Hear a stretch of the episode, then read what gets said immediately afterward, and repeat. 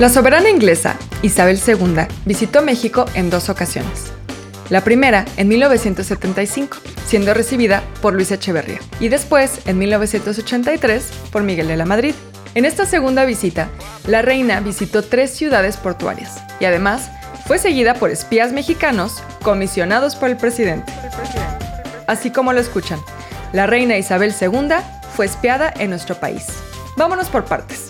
Isabel II y su real comitiva, acompañada siempre el príncipe Felipe de Edimburgo, arribaron a las costas de Acapulco en su emblemático yate Britannia. Ahí sería recibida por Miguel de la Madrid.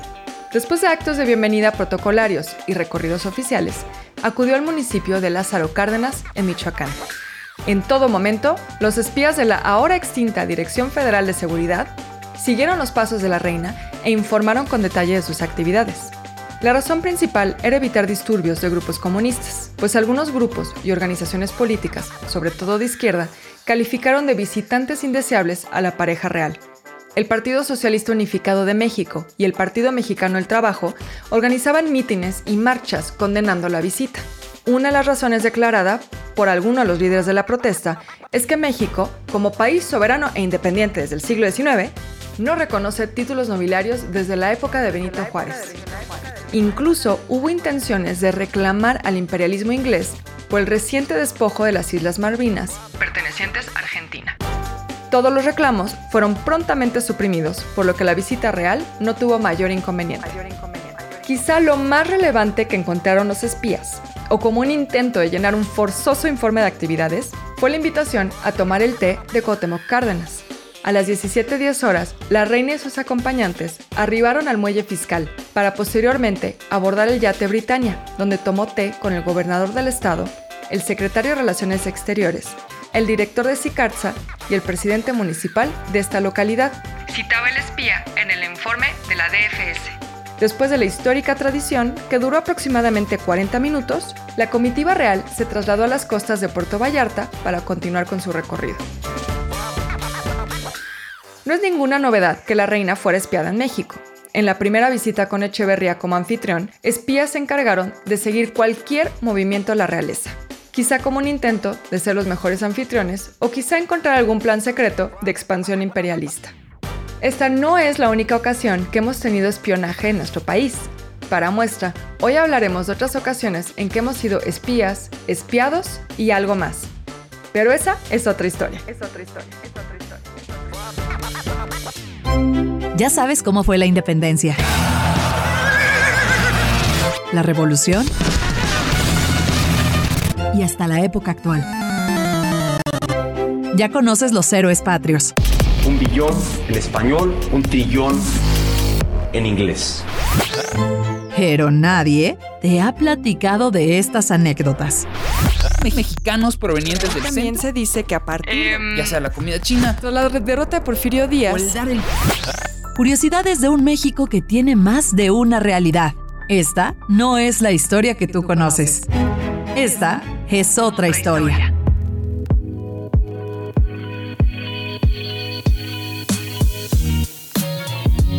Hola, bienvenidos a un episodio más de Esta es otra historia. Yo soy Beca Duncan. Mi nombre es Osvaldo Casares. Pues hoy les tenemos un programa que, como saben, este es un programa de historia, de historias curiosas, interesantes, poco conocidas, algunas quizá conocidas, pero que sin embargo no dejan de sorprendernos, sobre este bonito país que llamamos México. Y el día de hoy les tenemos un programa lleno de intrigas, de espías, de gangsters, que esperamos les vaya a divertir mucho. Esta es otra historia. Yo les quiero contar sobre un personaje fundamental para entender la mafia italiana en Estados Unidos y es Sam Giancana, conocido como eh, Muni, Muni Giancana, quien pues vivió en México entre 1966 y 1974 y les voy a contar un poco sobre por qué estuvo aquí. Antes de decirles cómo llegó, pues es muy importante que sepan quién es, ni más ni menos que el heredero de Al Capone. Y bueno, era un jovencito eh, pues muy inquieto, podemos decir. Desde los 15 años cuentan que él caminaba por las calles de Chicago con un puñal en una mano y una revólver en la otra, siempre con una chica agarrada de su brazo. Y ya a los 21 entró a las filas de Al Capone. Y pues bueno, nada más para que se den una idea, a los 26 ya había participado en una de las mayores masacres que había realizado la mafia italiana. ¿La de San Valentín? Exactamente. Ah, Él participó en la famosa masacre de San Valentín de 1929. Si vieron en irlandés, muchos episodios de la vida de Sam Mooney Giancana les van a sonar muy familiares, porque él también se involucró con grupos sindicales para así también tener como mucho más control de lo que estaba sucediendo políticamente en Estados Unidos y estuvo involucrado en un complot para matar a Castro. Sí, a Fidel Castro. Pero también tenía mucho que ver con que te- la mafia tenía intereses económicos en Cuba. Ok. Por los casinos. Exactamente. Ah. Los mafiosos italianos controlaban no solo los casinos, los bares y todo eso, sino todo el tráfico de droga a Cuba. Eso lo vimos en El Padrino, de hecho, en El Padrino 2. Exactamente, eso sale en el padrino, también se comenta un poco en el irlandés. Entonces es un tema que, bueno, marcó mucho a la mafia y por ahí también se dice que a partir de esto hicieron una alianza con la CIA. La CIA sí interesada en que los comunistas no tengan más poder en su esfera de influencia, que es básicamente todo el continente americano, pues esa era un poco la intención. Era a la CIA le interesaba asesinar a Fidel Castro para que no hubiera comunistas y pues obviamente sabían que quienes lo podían llevar a cabo eran los matones de la mafia y a la mafia le interesaba pues recuperar todos estos bares y casinos. De ahí también la mafia italiana va a tener mucha relación con la CIA y también con el tema cubano, porque posiblemente están vinculados tanto al asesinato de Marilyn Monroe como del presidente John F. Kennedy. Y probablemente fue Sam Giancana quien básicamente meció la cuna para que estas cosas sucedieran. ¿Qué se dice lo de Marilyn? Bueno, es un chisme bastante largo, pero pues un poco qué sucedía con los Kennedy y por qué había esta tensión con eh, la mafia, es decir, cómo se conjuga toda esta historia entre Marilyn Monroe, los Kennedy, la mafia, la CIA. Bueno, el papá de Kennedy había sido traficante de alcohol en la época de la prohibición y así es como él había hecho toda su fortuna. Entonces, pues, ¿quiénes eran sus aliados? La mafia, por supuesto. Entonces, cuando el jovencito John decide que quiere ser eh, presidente, pues su papá Joe le habla a sus antiguos amigos de la mafia y les pide que por favor le ayuden a que su hijo sea presidente. La mafia empezó a mover hilos, a ver, no solo para que la mafia votara por él, eso por supuesto que pues tampoco era tanta gente. Precisamente usaron a Sam Giancana para que él moviera hilos en los grupos sindicales Que y que así ganara. Kennedy, porque ahí sí tenías una fuerza pues bastante más grande. ¿Qué sucedió? Bueno, que después los Kennedy se olvidaron de sus amigos mafiosos y no solo dejaron de contestarles el teléfono, sino que activamente empezaron a tomar acciones concretas contra el crimen organizado. Particularmente el hermano de John, Robert, que era el fiscal. Ups. El fiscal general. Los dos hermanos se enredaron con Marilyn Monroe. Después del asesinato de John F. Kennedy, Robert Kennedy pues se queda con, con Marilyn y a Sam Giancana se le ocurre que para vengarse de él va a asesinar a Marilyn para que parezca que quien la asesinó fue Robert Kennedy. Cuenta la leyenda que cuando llegaron los matones de Sam Giancana a la casa de Marilyn Monroe, ella ya se había tomado los famosos sedantes y el alcohol que la mataron. Obviamente envuelto en todos estos escándalos en la prensa, tanto por estos complots internacionales para asesinar a líderes revolucionarios con la CIA, como el posible asesinato de Marilyn Monroe, como un posible vínculo con el asesinato de John F. Kennedy, bueno, pues Sam Giancana dice, yo me tengo que ir porque aquí peligro. ¿Por qué? Bueno, porque no solo, digamos, le daba miedo un encuentro con la justicia, porque realmente yo creo que él sabía que iba a salir bien librado de cualquier problema, sino lo que le preocupaba es que precisamente el que su nombre apareciera tanto en la prensa estadounidense lo ponía en riesgo con la propia mafia. Es decir, él ya se había convertido en eh, alguien que estaba muy vulnerado porque pues a la mafia no le iba a gustar que alguien de sus filas está apareciendo todo el tiempo en la prensa. Entonces decide que en 1966 se va a ir al vecino del sur porque además ya tenían mucho vínculo la mafia italiana con México por Tijuana. Tijuana era un territorio ya pues bastante controlado por la mafia italiana eh, y ahí dices. también entran otros personajes bien interesantes. Lo interesante aquí es que en el año de la llegada de Muni Giancana sucedió algo muy sospechoso y que abre la puerta a mucha especulación sobre otro chisme relacionado con la mafia. Ay, Dios. Y fue una visita secreta de Frank Sinatra a México. Ok. Si han visto El Padrino, saben que por ahí hay una referencia, hay un personaje que parece ser como un Frank Sinatra. Y que le debe todo, básicamente. Su carrera. Exactamente. Toda su carrera, todo su dinero se lo debe a la mafia. Y bueno, por eso les digo que esto abre la puerta a mucha especulación sobre esa historia, porque pues ya ha sido bastante documentado y debatida esta, esta relación de Frank Sinatra con la mafia. ¿Qué pasó en ese año 1966? Pues el 13 de diciembre aterrizaron dos aviones en Acapulco y en uno de ellos venía Frank Sinatra. ¿Por qué es sospechoso? Porque llegaron al aeropuerto y nadie les pidió sus documentos.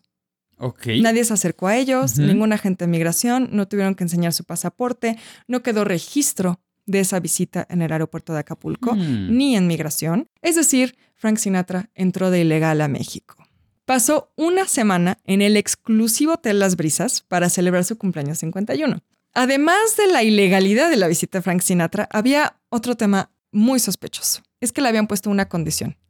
El presidente Díaz Ordaz no podía enterarse por ninguna razón de que Frank Sinatra estaba en el país. Fíjate que aquí es donde la cosa se pone un poquito más complicada. Parece que Sinatra había sido declarada ya persona non grata en México por la película Marriage on the Rocks, que aquí la tradujeron como Segunda Luna de Miel, donde básicamente una pareja termina por divorciarse en México, una pareja que ya le está pasando mal, básicamente porque las autoridades eh, mexicanas son un desastre total y hay tantos malentendidos que esta pareja termina. O sea, esa película está hablando con la verdad. Tenía con pelos en la mano. Ah, Básicamente, pero pues bueno, obviamente a Díaz Ordaz no le dio nada de gracia y dijo, Ah. este hombre no puede entrar. Pero además, probablemente tenía que ver también con los vínculos de Sinatra con la mafia.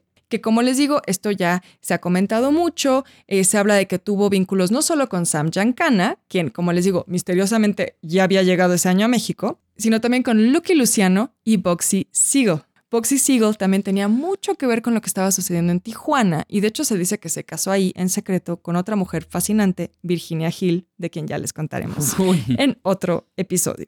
Durante su estancia en México lo siguió un espía mexicano. Entonces Mm. también ahí dices, bueno, ¿por qué a Sinatra lo estaría siguiendo un espía mexicano? No puede ser solo porque Díaz Ordaz está muy enojado por su película. Este espía se llamaba José Hassanile B.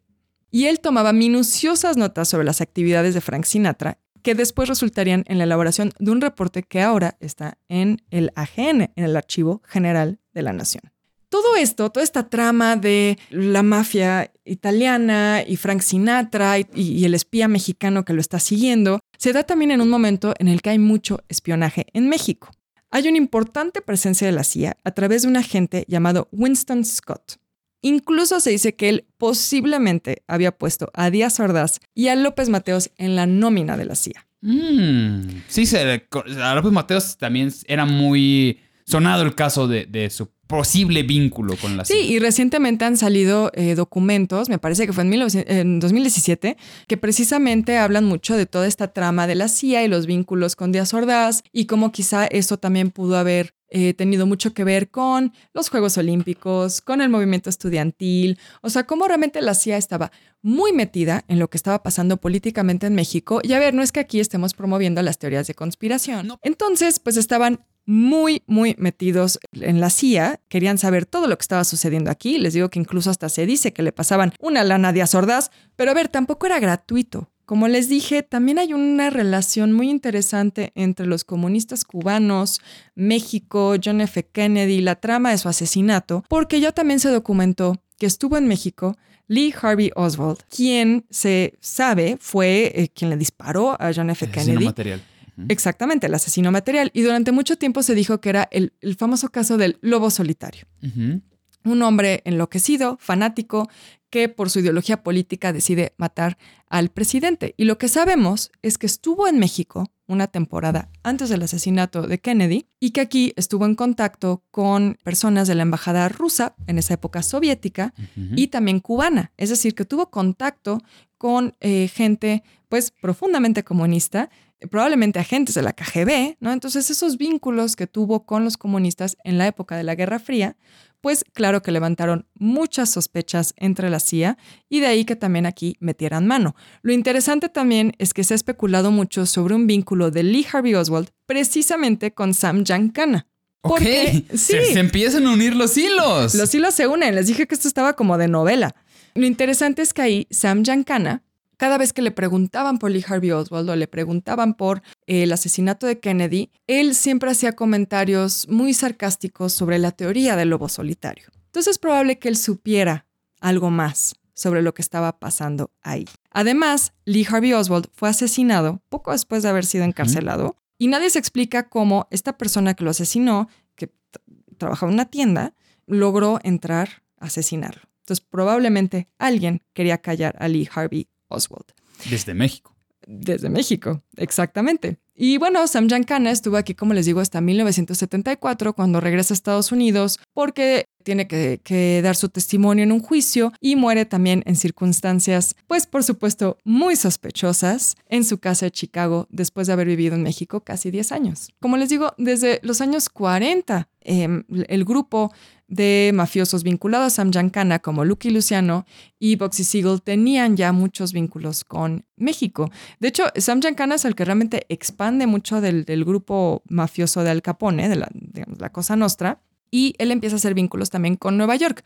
Lucky Luciano era precisamente un mafioso en Nueva York. Entonces él tenía toda una operación de tráfico de drogas de Nueva York, Chicago a Tijuana, probablemente Acapulco. ¿Por, por qué no? ¿Ya Era la zona acá? de los antros. Sí, ya estás. Entonces, bueno, hubo un momento en nuestra historia que la Cosa Nostra estuvo muy involucrada en nuestro territorio y con nuestros políticos. Esta es otra historia. Yo no creería que esta idea de espías y criminales en México es algo relativamente moderno, pero no.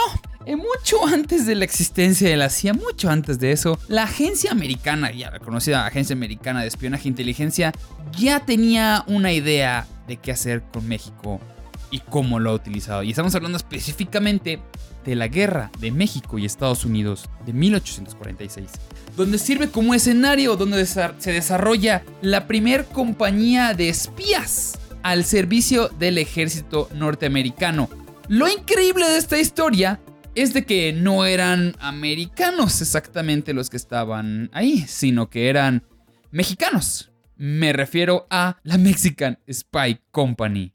Todo está completamente documentado y con cartas de militares activos en esa época. Estuvo compuesta por un grupo de maleantes mexicanos provenientes del centro y sureste de México, comandados por un bandido en particular llamado Manuel Domínguez, alias El Chato, y fueron convocados por el general estadounidense William W. Scott, el general Scott, y es, operaron entre junio de 1847 a finales del 48, periodo que fueron los trancazos básicamente de la intervención americana en suelo americano. Pero ¿cómo se origina esta compañía? Estábamos en la guerra México-estadounidense, donde el principal objetivo era que Estados Unidos crezca como loco porque se quedaron con un montón de, de estados. Y el resultado de esa intervención fue la pérdida de 2 mil millones de kilómetros de territorio mexicano. Pese a la importante avanzada que tenía el ejército estadounidense por la ruta de Cortés, ¿cómo pasaron los gringos la frontera y llegaron a México por tantos y tantos estados y, tuvieron, y nadie los detuvo? Porque no entraron por arriba, entraron por Veracruz Mm. en 1847. Y lo primero que tomaron fue Puebla. ¿Por qué? Porque este iba a ser uno de los lugares puntos principales para el, para el golpe, teniendo ya a Puebla fuertemente a sus manos, ¿no? Porque a pesar de que no se contara ni con el armamento, con el número de tropas, la guerra de guerrilla resultaba ser efectiva para frenar el avance de los soldados americanos. O sea, tenían como sus maneras de, de, de pegarle a, a los gringos, pero lo que son muy buenos ellos es en la táctica. Pueden ser 20 personas, pero tácticamente son 90. y se sacaban de golpes a todos. O sea, se llevaron a Veracruz de golpe, se llevan a Puebla de golpe.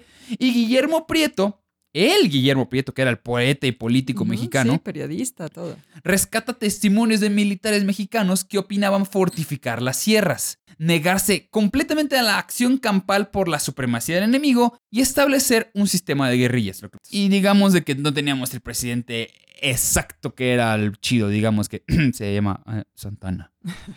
Y él mismo declaró, la guerra hecha con un buen sistema de por medio de guerrillas no parece que a la larga hubiera arruinado a los enemigos y nos hubiera dado completamente el triunfo. Entonces, esa era la idea que tenía Guillermo Prieto. En vez de tener grandes batallas con un montón de gente, unir pequeños pueblos y hacer guerrillas. Esa era la táctica del gobierno mexicano de vamos a hacer guerrillas en, diferentes y vamos a ir restándoles de pocos en pocos hasta que llegue un punto donde que sean 10 güeyes que llegan hasta la Ciudad de México, para que no lleguen. O sea, era, era causarles bajas. Y el general Wilfred Scott, que comandaba el ejército americano, sabía de lo complejo que sería avanzar hacia el corazón de la Ciudad de México sin exponerse a ataques sorpresivos del enemigo. Por lo tanto, necesitaba estar al tanto de todo el territorio para poder comunicarse entre Puebla, Jalapa y el puerto de Veracruz. Y aquí es donde nace la Mexican Spy Company. ¿Por qué? Porque ya que tenía Puebla tomada, que esto eh, es dato interesante de esta, de atrapar a Puebla, fue que eh, muchos de los poblanos hicieron un petitorio para que ellos gobernaran. ¿Por qué? Porque los gringos llegaron a quitarles a todos los criminales que estaban alrededor. O sea, para poder llegar a la ciudad, en ese tiempo en Puebla era una pesadilla. Había pandillas de ladrones por donde quieras en la ciudad de Puebla y eran intrasintables los caminos y no habían víctimas que no dejaran libres. O sea, Puebla estaba dominada ante tanto criminal y llegaron los gringos y barrieron con todo los criminales. Entonces dijeron, ah, está tan mal. así funciona un gobierno. Ah, no, sí está padre esto. No los culpo, pero qué traidores, ¿no? Bueno, y el líder de todas, porque además era una banda que estaba conformada por varias diferentes pandillas, y el líder de estas es el que les decía, Manuel Domínguez, el chato, y fue capturado por el general William Worth. Y después de esto, se dio cuenta de que ese güey sabía mucho de la zona. Pero platicamos un poquito más de Manuel Domínguez. Hay muy pocos datos sobre el chato. Se sabe que es de Puebla, que iba a ser el líder de esto. Y al momento de ser capturado, él se definió como un hombre honesto, que se dedicaba al comercio de telas, ahí nada más. Pero que un día se estaba dirigiendo a la Ciudad de México y fue asaltado por un militar mexicano. Es muy importante. Quien lo despojó de todas sus ganancias.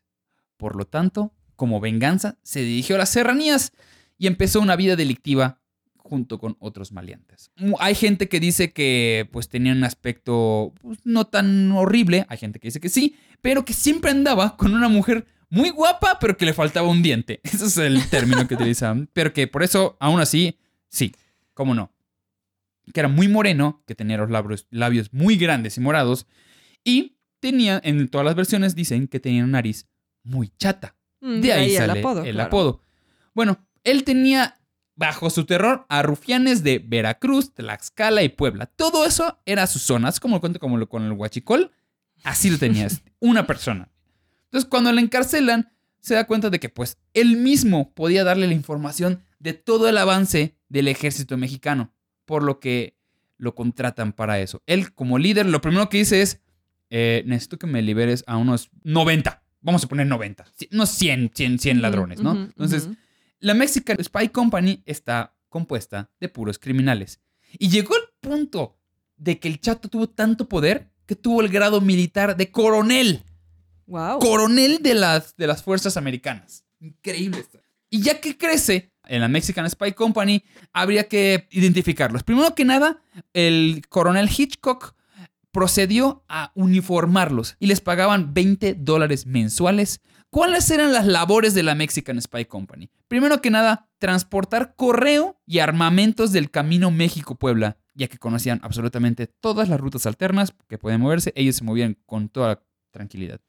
Número dos, y un poquito importante, informar las actividades que había en la Ciudad de México y descubrir reuniones secretas. De hecho, el mismo Winfield en una carta declara que habían proporcionado los datos más exactos sobre el movimiento. Y les dijeron qué estaban haciendo, a qué hora estaban, se iban a juntar, cuál era el plan, a qué hora querían atacar, por dónde iban a atacar. O sea, eran unos chismosos profesionales. Unos chismosos profesionales y les iba muy bien. Y de hecho, pues no había ningún momento de la guerrilla que pudo haber avanzado, porque todo se subía. Todo, absolutamente, todos los intentos que hacían para derrocar al ejército americano, todos fueron gracias al Mexican Spy Company. Y de hecho, al final agradece por pelear con valor y les da eso. Incluso en algunas partes les da rifles a la Mexican Spy Company para que los mexicanos peleen contra los mexicanos. Pe- Pelearon en la famosa batalla de Churubusco, donde Ah, actualmente mira. el Museo de Intervenciones había Mexican Spy Company disparándole a mexicanos. Padrísimos. De hecho, eh, ahí fue cuando el coronel Pedro María Anaya, el famoso general Anaya, Así es. Que le da el nombre a la estación de metro que está ahí. Y pues, en algún punto, el coronel Anaya, que en este tiempo era coronel, reconoce al chato y lo llama traidor a la patria, le escupe en, en el rostro. O sea, pese a estar activos como miembros del ejército, la compañía de espionaje no dejó de asaltar caminos. ¡Eso! Claro. porque- Oye, ¿qué porque con 20 dólares? O sea, mexicanos. gracias por los 20 dólares, pero me quedan 10 horas libres. ¿Qué te Y parece? me diste si- un rifle. y me hizo un rifle, so... ¿Qué te parece si seguimos haciendo eso? El problema es que no solo estaba asaltando a los mexicanos. Pues dijo, vamos a asaltar a los güeros también. Entonces Los güeros traen más dinero.